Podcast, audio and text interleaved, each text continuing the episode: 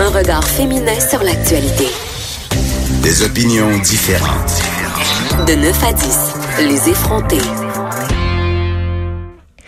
Euh, Vanessa, il y a tout le temps euh, dans le L Québec des articles sociologiques qui sont d'une très grande qualité. Le moi, euh, du point que je me rappelle quand j'avais 12-13 ans, je lisais le L puis j'allais tout le temps dans la section société ou la section ailleurs où on nous parlait de la réalité des femmes justement qui vivent pas au Canada.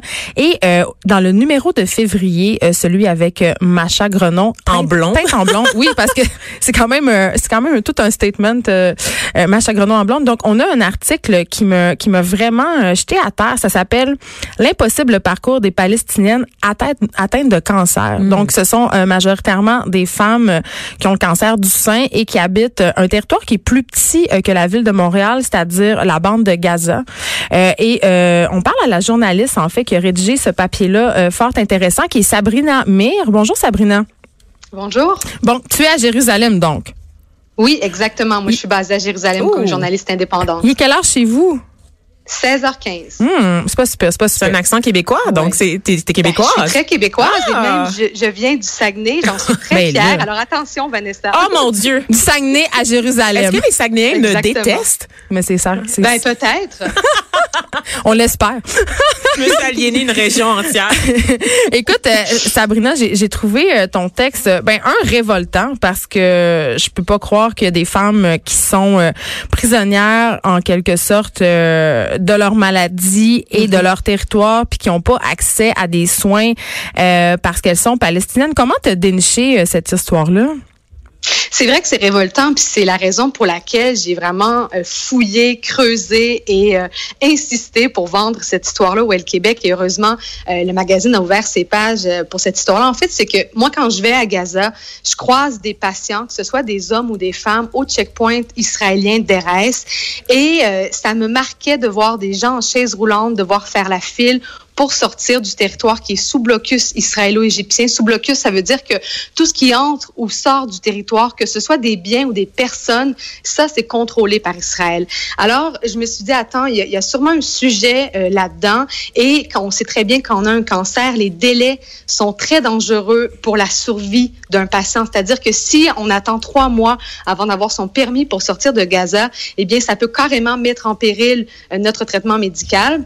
Alors là, euh, j'ai commencé à fouiller. Il y a vraiment une statistique qui m'a marqué, c'est-à-dire qu'à Gaza, il y a plus du tiers des Palestiniennes qui ont un cancer du sein et qui ne survivent pas. C'est-à-dire que quatre femmes sur dix meurent d'un cancer du sein, alors qu'à seulement quelques kilomètres, c'est-à-dire en Israël, 9 Israéliennes sur 10 survivent au cancer du sein après 5 ans. Et ça, c'est comparable au Canada. Et quand j'ai vu cette statistique-là, je me suis dit, ça y est, j'ai un sujet, j'ai envie d'aller à la rencontre de ces femmes-là. Et justement, tu es allée à la rencontre de Salwa, qui est une, Palestinienne de 53 ans, euh, qui est aux prises avec un cancer du sein. Puis, comme tu disais, euh, quand il est question du cancer, les délais euh, sont excessivement importants. Et son cancer s'est étendu au poumon. Et tu parlais justement avec un médecin de l'hôpital puis il disait euh, que quand les gens arrivent devant lui, mhm. leurs cancers sont souvent euh, en stade 4. Donc cette femme-là, Salwa qui est une mère de famille, euh, tu sais, ce qui était vraiment touchant, c'est qu'on se dit elle a aucune chance, tu sais, elle, elle a déjà perdu d'avance. Oui, c'est ça, c'est que sa course contre la montre est peut-être perdue d'avance. Quand je l'ai rencontré, je l'ai bien senti dans son explication que, en raison des délais, et ça, il le dit à mot couvert parce qu'elle a très peur des autorités israéliennes, oui. mais en raison des délais, justement, son cancer s'est propagé au poumon. Et donc, euh, là, sans vouloir me le dire, mais dans ses grands yeux, je le, je le, je le voyais, je le sentais, euh, que ses espoirs de guérir du cancer euh, sont très minces. Le problème à Gaza, c'est que qu'il y a très peu de diagnostics. En fait, les diagnostics sont très tardifs. Pourquoi? Parce qu'il n'y a pas de, de machine ou en tout cas de mammographie sophistiquée à Gaza en raison du blocus. Il y a souvent des pénuries de chimiothérapie, donc pas de médicaments. Et en plus, il n'y a pas de radiothérapie en raison du blocus parce que les Israéliens craignent qu'avec la radiothérapie, le Hamas euh, fabrique des armes, par exemple. Mm-hmm. Alors, les, les Palestiniennes qui ont un cancer sont obligées de sortir de la bande de Gaza pour recevoir les soins appropriés. Alors effectivement, à l'hôpital, euh, à, peu près un patient sur deux arrive avec un cancer de stade 4. Donc déjà, il faut que ce soit très rapide pour obtenir le permis et que le traitement se fasse de façon continue et rapide dans un hôpital de Jérusalem-Est. Mais euh, par rapport justement à l'obtention de ce permis de sortie-là, euh, Sabrina, en 2012, il y avait 93% des personnes, des femmes en fait, qui étaient capables de l'obtenir pour aller euh, avoir des soins à Jérusalem, alors qu'en 2018, ça a descendu à 59 euh, mm-hmm. Qu'est-ce qui explique cette, parce que c'est une baisse quand même assez drastique, là? Oui, c'est une baisse très drastique. Il n'y a pas d'explication précise, je vous dirais, du côté des Israéliens. Ce qu'on nous dit, c'est que c'est pas un droit acquis de sortir euh, de Gaza et de pouvoir traverser le territoire israélien pour se rendre dans un hôpital palestinien à Jérusalem-Est. Et on nous dit également que souvent, si on refuse un patient ou l'entrée euh, sur le territoire d'un patient, c'est pour des raisons de sécurité. Alors que du côté des Palestiniens, on nous dit, euh, bon, regardez comment Israël tente de punir collectivement les palestiniens de Gaza et de faire pression également sur le Hamas qui dirige la bande de Gaza, le Hamas qui est considéré comme un groupe euh, terroriste par Israël, le Canada, l'Union européenne. Oui, Alors effectivement, on est passé de 93 à 59 Mais il n'y a pas juste, il y a pas juste euh, Israël qui tente des punir. Il y a les États-Unis aussi qui ont coupé 25 millions de dollars euh, aux hôpitaux dans Jérusalem-Est pour plus que les hôpitaux, les hôpitaux pardon, puissent soigner mm-hmm. les patients. Je veux dire, ils font, les pressions sont à tous les niveaux et elles sont internationales. On se rappelle que les États-Unis ont déplacé leur ambassade à Jérusalem, ce qui était un très grand statement en soi, étant donné que on refuse de reconnaître cette capitale comme étant celle d'Israël? Mhm. Et cette coupure de 25 millions dans les hôpitaux palestiniens, c'est un peu comme la goutte qui fait déborder le vase. Parce qu'en plus du blocus israélo-égyptien qui dure depuis 10 ans, maintenant on a Trump qui décide de couper toutes les aides humanitaires à Gaza. Il n'y a pas seulement le 25 millions dans les hôpitaux de Jérusalem-Est, mais il y a aussi un 200 millions en aide humanitaire directement aux petites organisations de la bande de Gaza qui, par exemple, euh, fournissent des soins en physiothérapie pour des enfants ou encore fournissent des services nutritionnels euh, pour euh, des familles démunies à Gaza. Donc, vraiment, de, depuis l'élection de Donald Trump, on le sent ici, surtout dans les territoires palestiniens, euh, que euh, la pression est très forte pour ramener euh, l'autorité palestinienne et Mahmoud Abbas à négocier la paix avec Israël. D'ailleurs, c'est l'objectif de Donald Trump et de son deal du siècle, hein, de vouloir enfin un accord de paix entre les Palestiniens et les Israéliens. Du côté des Palestiniens, en lisant ton texte, j'ai appris qu'il y avait quelques mythes qui subsistaient à l'égard du cancer. Donc, c'est une réalité qui est encore mal comprise et je, on remarque que les femmes se retrouvent dans une situation particulièrement vulnérable dès l'annonce du diagnostic. Pourquoi? Ben en fait, pourtant, euh, moi aussi, ça m'a surprise euh, quand j'ai appris ça parce que les femmes palestiniennes et même les hommes palestiniens sont très, très éduqués à Gaza.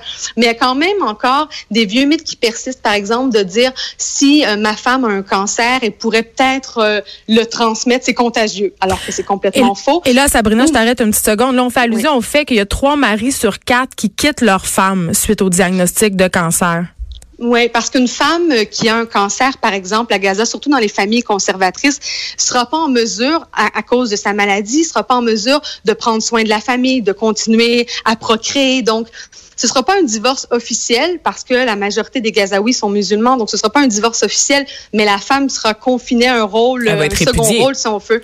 Oui, et euh, mais, mais tout ça euh, dans l'intimité de la maison et l'homme prendra une seconde épouse. ou, euh, c'est pas, mais c'est pas dans tous les cas. Je voudrais pas généraliser et et qu'on amène des stéréotypes sur les Palestiniens ou les musulmans de Gaza. C'est vraiment pas ça, mais c'est juste que ça reste un tabou et qu'on a encore besoin de beaucoup de sensibilisation sur c'est quoi le cancer du sein, est-ce que c'est contagieux, est-ce que la femme peut guérir? Parce qu'on a encore le sentiment dans plusieurs familles euh, qu'on meurt finalement euh, du cancer, du cancer du sein, de n'importe quel type de cancer et que c'est contagieux. Et, euh, et, voilà. Donc, il y a beaucoup de campagnes de sensibilisation, notamment par l'ONG dont je parle dans mon article. C'est une femme hyper énergique. Oui, Iman Shannon. Exactement, qui fait tous les efforts pour essayer de mettre en place diverses campagnes de sensibilisation, des perruques pour les femmes, des défilés de mode euh, et vraiment va à la rencontre des femmes dans les camps de réfugiés de Gaza. Donc ça, c'est vraiment important et son travail fait une réelle différence sur le terrain. Oui, tu racontes aussi dans ton texte euh, l'histoire euh, de Nivin, je sais pas comment on prononce ce nom. Donc Nivin. Oui, Nivin, pardon, qui a un cancer des os. Qui le cancer des os, en fait, c'est un des cancers les plus douloureux. Il y a mm-hmm. des souffrances qui sont absolument insupportables elle n'a pas accès euh, à des médicaments antidouleurs, évidemment, comme elle le devrait, et elle s'est vue refuser l'accès euh, à des soins à Jérusalem parce que euh, le gouvernement prétend qu'elle aurait des liens, qu'un de ses proches aurait des liens avec des membres du Hamas. Elle, elle plaide que c'est faux. Et ça, on voit ça de plus en plus. C'est la raison qui est invoquée pour pas octroyer les permis de déplacement. Oui, ça c'est une nouvelle politique israélienne qui a été appliquée en 2018, c'est-à-dire que pour les trois premiers mois de 2018, il y a 833 demandes de sortie pour des Gazaouis, incluant des patients, qui ont été refusées au prétexte que la personne avait un lien présumé avec un membre du Hamas. Mais qu'est-ce que ça veut dire avoir un lien présumé avec un membre du Hamas à Gaza? C'est le gouvernement en place. Si on travaille pour un ministère, pour le ministère de la Santé ou pour le ministère de l'Éducation, est-ce qu'on est un membre du Hamas? C'est aussi un parti politique, donc toutes les familles, les familles sont très nombreuses à Gaza, ont euh, de près ou de loin un lien avec le Hamas. Et si on compare avec l'année précédente, en, 2000, en 2017, donc, c'était seulement 21.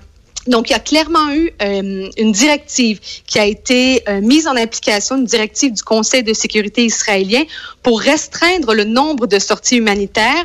Et ça, c'était pour forcer le Hamas à rendre les corps de deux soldats qui ont été tués à Gaza lors de la dernière guerre de l'été 2014. Alors, c'est la preuve, et c'est pas moi qui le dis, ce sont bien sûr les ONG euh, des droits de la personne qui ont amené la cause devant la Cour suprême. Et donc, c'est la preuve qu'on utilise, en fait, ces sorties humanitaires comme moyen de pression pour, euh, pour euh, négocier, si on veut, avec le Hamas. Et là, il y a un recours qui a été déposé devant la justice et finalement, la, la Haute Cour euh, a, a, dit que cette pratique-là était carrément illégale. Hum, merci, Sabrina Mir, qui nous parlait de Jérusalem. C'était fort intéressant. C'est le métier que j'aurais voulu faire. Je rappelle le titre de ton article, L'impossible parcours des Palestiniennes atteintes de cancer. C'est dans le L Québec, l'édition de février 2019. Allez lire ça. Du bon journalisme de terrain. Merci à vous deux.